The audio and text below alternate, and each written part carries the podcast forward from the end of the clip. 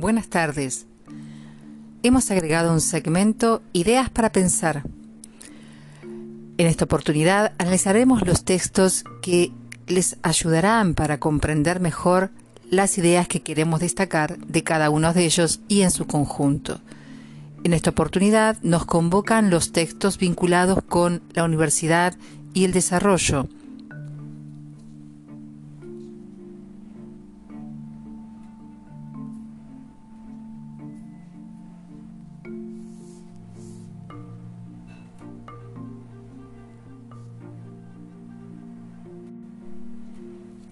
Recordemos que los textos que estamos analizando, los textos de Aliaga, del Valle y Sosa, se encuentran dentro de un material que es más amplio, que compila diversos textos de diversos autores.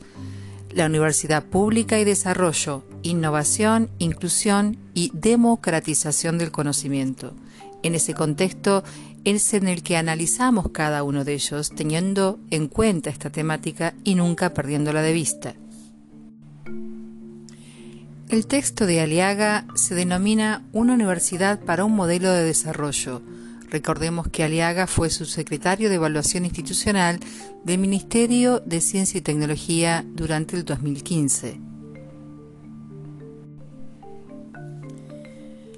Aliaga analiza qué papel puede y debe jugar la universidad en el desarrollo de un país y plantea que eso dependerá del modelo de desarrollo que se elija retomando alguna frase que dijo un ministro de Economía de nuestro país durante la década del 90, el ministro de Economía de Menem, Domingo Felipe Cavallo, cuando mandó a lavar los platos eh, a los miembros del CONICET, en realidad, dice el eh, autor, se estaba refiriendo a una socióloga, Susana Torrado, en la que nadie advirtió que lo que estaba haciendo en realidad es una discriminación de género, como lo hemos analizado dentro de nuestra cátedra.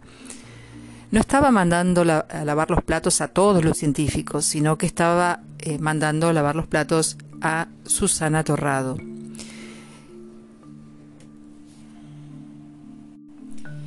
Quizás lo que tendría que haber dicho Caballo, según el autor, es que en el modelo económico neoliberal que habían elegido, los científicos no eran necesarios, y en todo caso hubiera estado en lo cierto, dado que el modelo que se había elegido en ese momento y que fue el modelo elegido en muchos momentos de nuestro país, fue el de producir materias primas, aquellas que hacían a las ventajas comparativas que teníamos con respecto a otros países.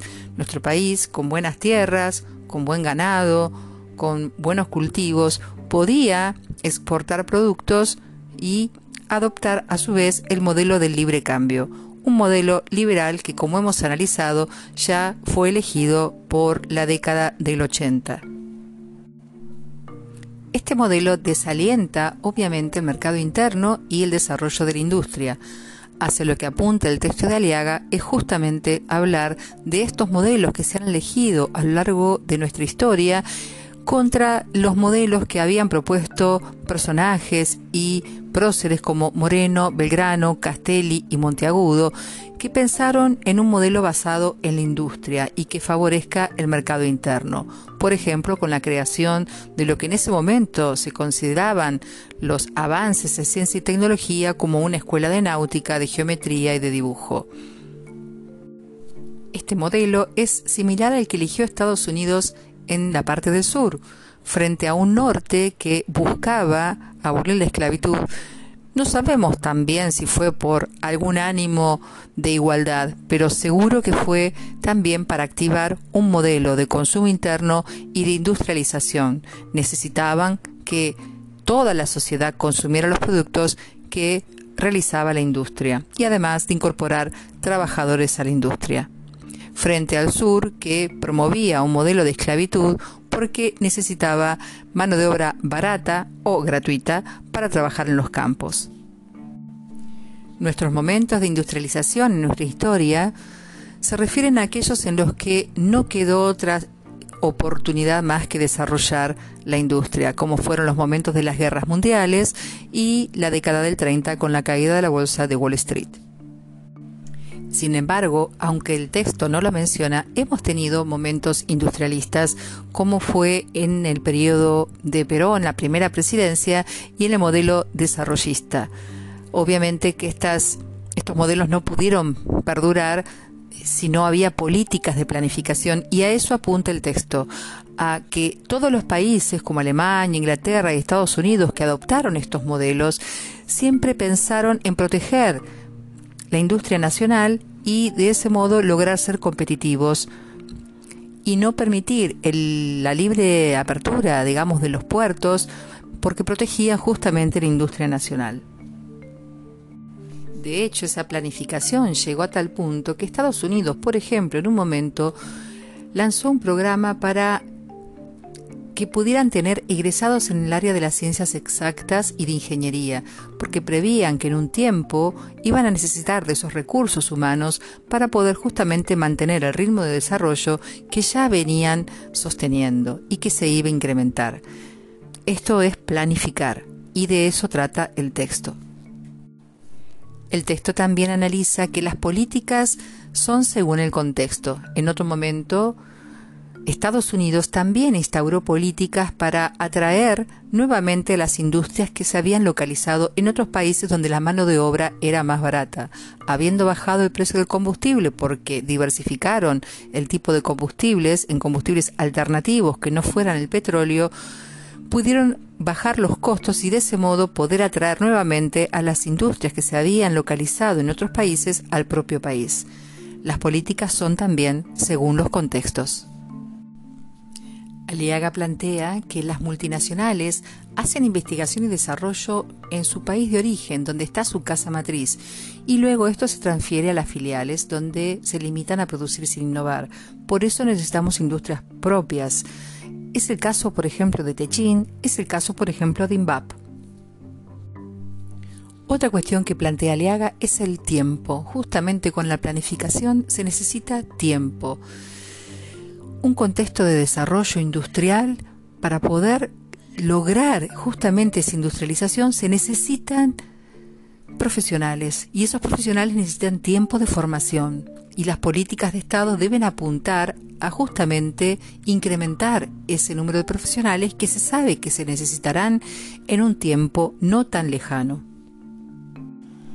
Esto supone pensar en la educación desde las bases, desde los más pequeños hasta los que egresarán de la universidad y se insertarán como ingenieros, como matemáticos, como físicos o químicos en las distintas áreas de proceso industrial y empresarial.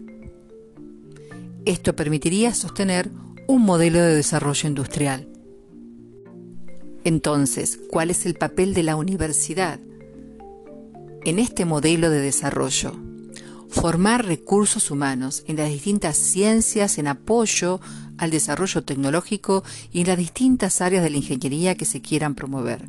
Y cuando hablamos de las ciencias de apoyo, no hablamos solo de las exactas y naturales, hablamos de las ciencias sociales. ¿Por qué? Porque ellas serán las que permitirán también sostener un proyecto de desarrollo inclusivo que dé trabajo y bienestar a la población. Son las ciencias sociales las que permiten ver cómo se podrá realizar ese desarrollo, generar soluciones, pensar en los diferentes contextos cómo mejorar los procesos de innovación y cómo mejorar la calidad de vida de la población. Cuando se opta por un modelo de desarrollo, se lanzan políticas y luego se debe realizar un seguimiento, un estudio, para ver que realmente esas políticas se apliquen y sigan el curso deseado, para que se avance y que en los tiempos esperados se logre consolidar la industria que se pensó con anticipación. Es por eso que parte del rol que debe cumplir la universidad es comunicar y divulgar la ciencia. Se van a requerir profesionales en todas esas áreas y tiene que llegar a todas las áreas en las que se educa. Pero también debe llegar a la sociedad para que todo ciudadano sea consciente de la necesidad de pensar científicamente. La ciencia parte de problemas y estos problemas que se les presentan a la sociedad deben tener soluciones y deben buscarse esas soluciones. Como ciudadanos bien preparados, bien formados, también estaremos mejor preparados para votar, para elegir quiénes conducirán el rumbo de nuestro país, para pensar en nuestro bien, para pensar en la educación. En síntesis, la universidad tiene un rol importante en la sociedad. Formar profesionales de primera categoría que puedan integrarse al sistema productivo y también resolver problemas de impacto social y también popularizar el conocimiento científico.